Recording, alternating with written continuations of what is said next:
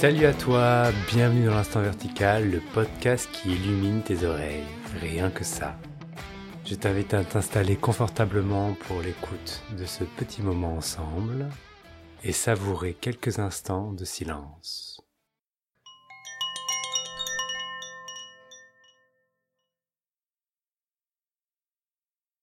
Aujourd'hui, j'ai grand envie de vous parler d'un sujet passionnant, évidemment, puisqu'il touche absolument tout le monde, évidemment, la souffrance et l'ego.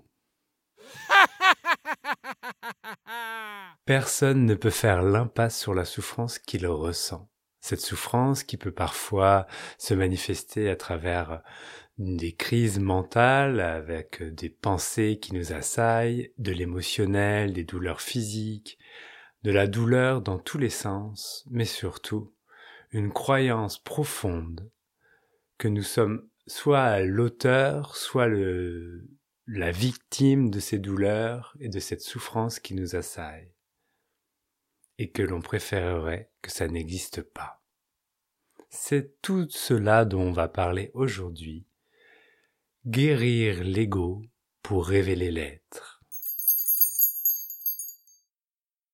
Comme d'habitude, dans l'instant vertical, j'utilise pas mal de mots qui forcément ont des intentions, des définitions, des connotations, et nous avons tous une vision différente de ces mots. Je peux pas m'amuser à vous expliquer à chaque fois le mot euh, tel que je le vois, mais c'est bien une invitation à ne pas prendre tout au pied de la lettre, et bien essayer de trouver la propre compréhension à partir des mots qui sont dits, qui permettent de pointer dans des directions. Privilégiez constamment, s'il vous plaît, votre expérience directe et votre propre résonance avec les mots. Ne croyez en rien ce qui est dit dans ce micro à cet instant. L'ego, un gros mot. Un mot qu'on utilise à tout va Peut-être que si on repart tout simplement de la signification grecque, donc de d'où vient le mot ego, et qu'on se rappelle que ego veut tout simplement dire je, l'ego est tout simplement la personnalité, le filtre avec lequel nous croyons que nous vivons l'instant. Je vis le monde. L'ego, c'est aussi quelque chose qui s'est forgé au fur et à mesure. Si vous regardez un petit bébé, il n'y a pas l'impression qu'il y ait un ego au sens euh, propre et figuré à laquelle on l'entend habituellement. On voit bien qu'il y a une personnalité qui est propre, donc il y a bien quelque chose de la personnalité, mais on peut pas dire qu'il y a encore l'ego qui est là. Si on regarde ce petit bébé, on va voir qu'au fur et à mesure des expériences qui sont vécues, on va voir des choses, des, des sortes de schémas, de patterns qui sont en train d'apparaître. Eh bien, c'est cela que on peut utiliser pour essayer de définir ou de donner une explication de ce qu'est l'ego. L'ego, c'est notre personnalité à laquelle on croit, qui s'est constituée à la fois de notre identité, de notre euh, expérience passée, de nos traumas, de nos joies, de nos croyances, l'éducation que l'on a reçue. Et donc notre ego, notre manière de vivre le monde va dépendre du lieu, des conditions de vie, etc., etc. Tout cela est ce que l'on appelle l'ego. En tout cas, c'est comme ça que j'ai envie d'utiliser dans ce podcast aujourd'hui. L'ego, a une particularité, c'est qu'il oscille de manière binaire entre joie et souffrance. Il y a une complète attraction pour tout ce qui est de l'ordre du plaisir et de la joie, et un complet rejet de tout ce qui serait de la douleur et de la souffrance.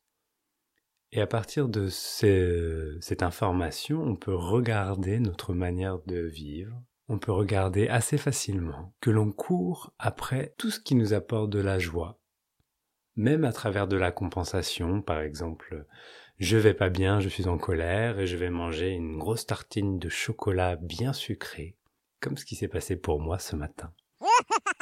Ou alors, je vais tout faire pour que le truc super désagréable qui doit arriver et je sais qu'il va arriver ou qui est en train de se produire ne se produise pas parce qu'il n'y a aucune raison suffisante dans cette existence pour que je souffre.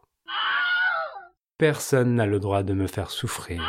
Je refuse de souffrir, je veux vivre le bonheur et la joie à tout instant. Voici des vérités profondes de l'ego qui donnent un regard sur le monde et posent des actes en conséquence. Pour illustrer le propos de ce jour, je vous propose de vous lire un petit texte de Wayne Licorman dans le livre Invitation à l'impensable, aller simple pour la transparence de l'être, aux éditions Aluna. C'est un petit paragraphe sur notre sujet du jour, la souffrance. Beaucoup d'enseignements non duels commencent et finissent par le concept vous êtes cela. Point. Et tout le reste est négligé, rejeté en tant qu'illusion et ignoré. Vous êtes Dieu, vous êtes la source, point. Il s'agit purement d'une affaire de goût personnel, mais j'aime débuter par ce qui est apparemment manifeste. C'est là que ça se passe.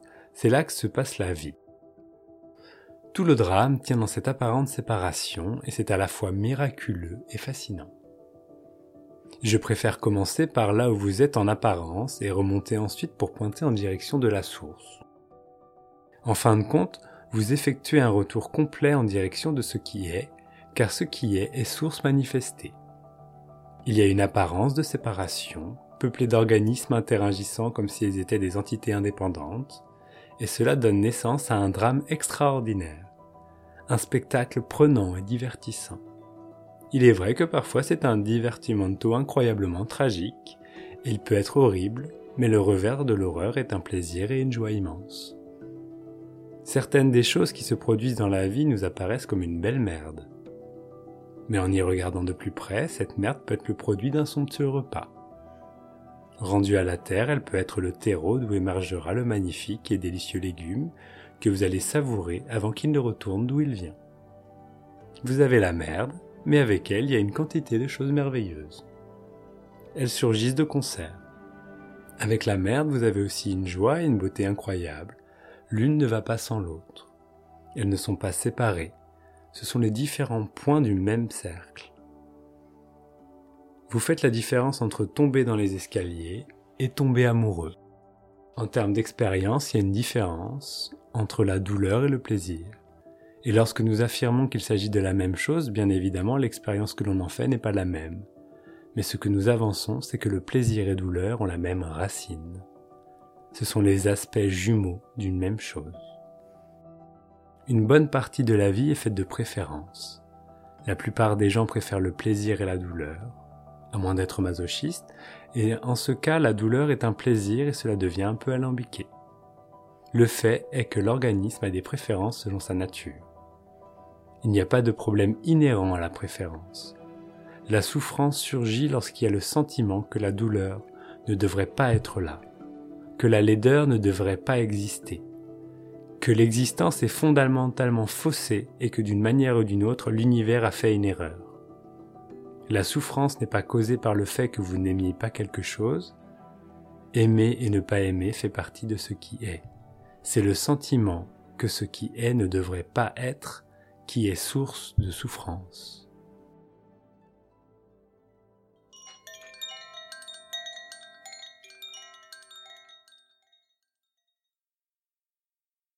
Dans ce texte, Winnie Carman parle de quelque chose qui me semble essentiel. Ce lien entre souffrance et joie, qui sont les deux aspects d'une même pièce, les deux phases d'une même pièce. Elles ont la même racine. Bien entendu, l'expérience que l'on en fait, tout le monde peut en attester que c'est totalement différent. Mais on court après l'un ou on fuit l'autre constamment. Dans les deux cas, on court que l'on soit pour fuir ou pour aller vers. Un jour que je lisais un livre de Arnaud Desjardins, qui était une personne qui a beaucoup écrit euh, dans les années 70-80 sur la spiritualité, précisait que pour lui, une chenille, qui va devenir un jour un papillon, il n'y a aucun doute, avait quand même besoin de vivre sa vie de chenille jusqu'au bout avant de devenir un papillon. Parce que si la chenille était malade, ou qu'elle n'avait pas une vie, euh, ou qu'elle avait une vie dangereuse au milieu de prédateurs, etc., elle avait quand même peu de chances d'arriver au stade de papillon. Et donc, en utilisant cette métaphore, il précisait euh, que euh, prendre soin de l'ego, qui est symbolisé par la chenille, ça va lui permettre de se aller jusqu'au bout de cette identification à cette souffrance, qui va permettre derrière de dévoiler l'évidence que tout est déjà là et qu'il n'y a que ce qui est. Révéler l'être à travers la guérison de l'ego, c'est une voie spirituelle à part entière que beaucoup de personnes empruntent, qu'ils le veuillent ou qu'ils ne, ou non, puisque ça arrive.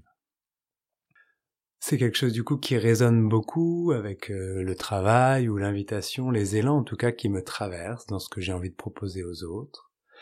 Et pour vous l'illustrer, c'est quelque chose qui m'avait touché de euh, dans l'accompagnement en sophrologie que j'ai vécu il y a une dizaine d'années, c'était utilisé euh, cette métaphore que je vais vous exposer maintenant, qui m'avait vraiment résonné à ce moment puisque j'en avais vraiment besoin. C'est la métaphore de la cabane. On pourrait imaginer que l'ego, avec euh, tous ses encombrements, ses réticences, ses joies, ses peines, c'est une cabane qui a été fermée depuis longtemps et qui a besoin d'un grand ménage. Quand vous rentrez euh, dans la cabane pour la première fois et que vous vous rendez compte du, bordel ambiant dans lequel vous vivez depuis un certain temps, et quand on commence à faire le ménage, eh bien, on va commencer peut-être à ranger, à dépoussiérer, etc. Et plus on range, eh ben, plus il y a du bordel qui va s'attasser quelque part, et donc ça va mettre du temps. Voilà, on est plein d'un objet, mais on va bien le déplacer quelque part avant qu'on trouve euh, l'espace dans lequel il est. Il va falloir jeter, il va falloir dépoussiérer. Le principe même de dépoussiérer, c'est que quand tu bouges la poussière, elle va se mettre ailleurs. Et donc il va falloir dépoussiérer de nombreuses fois. Mais avant de faire tout ça, la première chose à faire, c'est déjà d'ouvrir les fenêtres et les volets pour laisser entrer de l'air et de la lumière. Parce qu'au moment où tu rentres dans la cabane, où tout est fermé, eh ben tu ne vois pas très bien ce qu'il y a à l'intérieur. Ouvrir les volets, c'est le premier acte pour vraiment regarder l'état des choses et de se rappeler que c'est pas parce que c'est comme ça maintenant que ça a toujours été comme ça, et c'est pas parce que c'est comme ça maintenant que ça va rester comme ça. Il suffit simplement de se laisser couler dans l'élan et commencer le gros nettoyage de printemps. Ceci a vraiment résonné avec moi pendant un temps et c'est un processus par lequel je suis passé. C'est un processus que longtemps j'ai cru qui me permettait euh, d'avoir une certaine assise, un certain ancrage, qui me permettait d'être plus conscient, plus plus cool, plus joyeux, euh, moins en colère, plus éveillé, etc., etc., etc., jusqu'à ce que toutes ces croyances sur ce que j'étais et ce que ça m'avait apporté tombent également. N'empêche qu'à partir du moment où ce processus a été vécu, la vie que j'ai menée, que je mène aujourd'hui, est un peu plus plaisante que ce que je vivais avant dans lequel tout était en foutras et en bazar et en bordel. Aujourd'hui, il y a une certaine souplesse, une certaine aisance, une certaine dynamique de vie qui correspond à quelque chose qui résonne et qui a goût pour moi. En aucun cas ça me rend meilleur ou ça change quoi que ce soit à la source, mais j'ai l'impression de vivre une fluidité que je ne vivrais pas si j'étais enfermé au fin fond de ma cabane.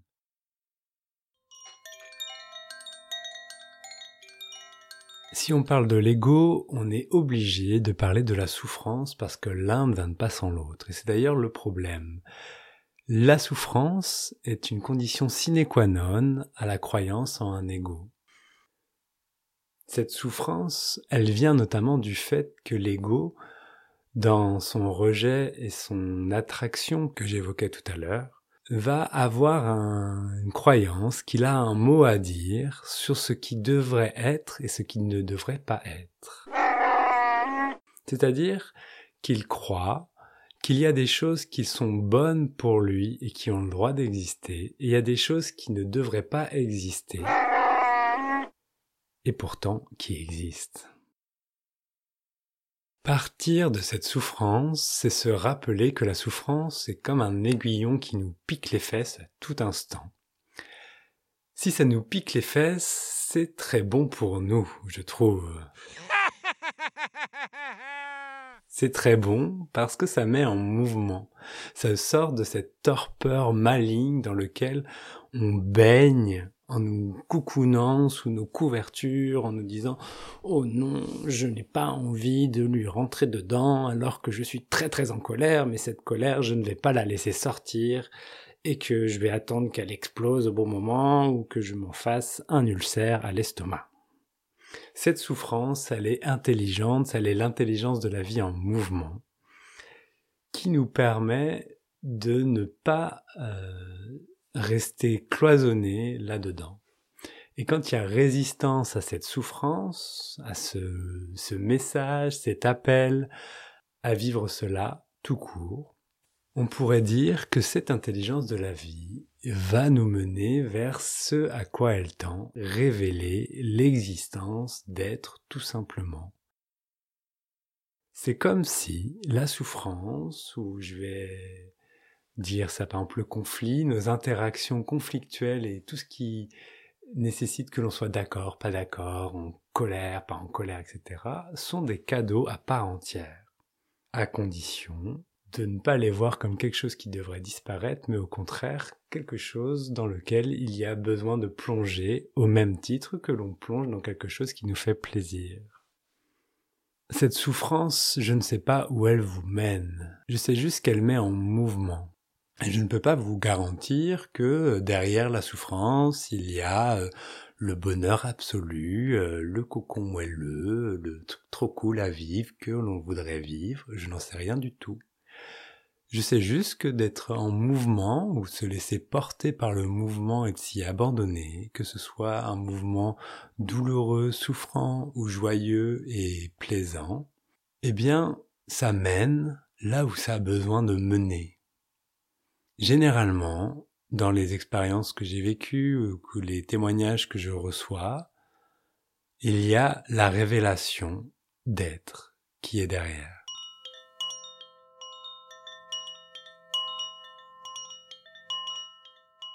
Alors guérir l'ego pour révéler l'être. On pourrait dire simplement, pour conclure cet épisode, que ce qui nous arrive que l'on rejette de manière continue peut être un cadeau, que ces jugements, ces comportements, ces choses que l'on ne voudrait pas qu'ils soient, sont que l'on veuille ou que l'on ne veuille pas. Cesser de lutter contre le fait que ça existe ou que ça ne devrait pas exister ou qu'on devrait avoir un comportement différent de ce qui est, c'est s'abandonner à ce grand repos et c'est laisser l'existence être comme elle a envie d'être sans que l'on soit une personne séparée qui ait son mot à dire là-dessus. Parce que dans la réalité, nous n'avons pas notre mot à dire sur ce qui a le droit ou non d'exister. Cessez de jouer à ce jeu de commentateur, de décideur, de meneur. C'est laisser la vie être telle qu'elle est et se rendre à l'évidence qu'il n'y a que ce qui est et qu'il n'y a personne pour commenter.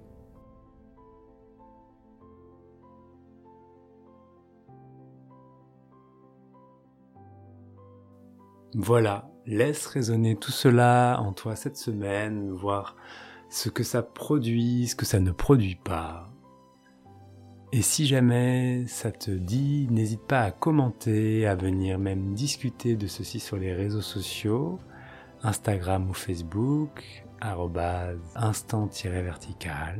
Je t'invite également, si tu as des idées de sujets, à m'envoyer un mail ou à répondre à ce questionnaire sur euh, le site internet benjaminbouguier.fr slash podcast. Et en attendant, je te souhaite une très belle semaine et je t'invite à rester encore quelques instants dans la verticalité de ce silence qui est toujours là. À très vite.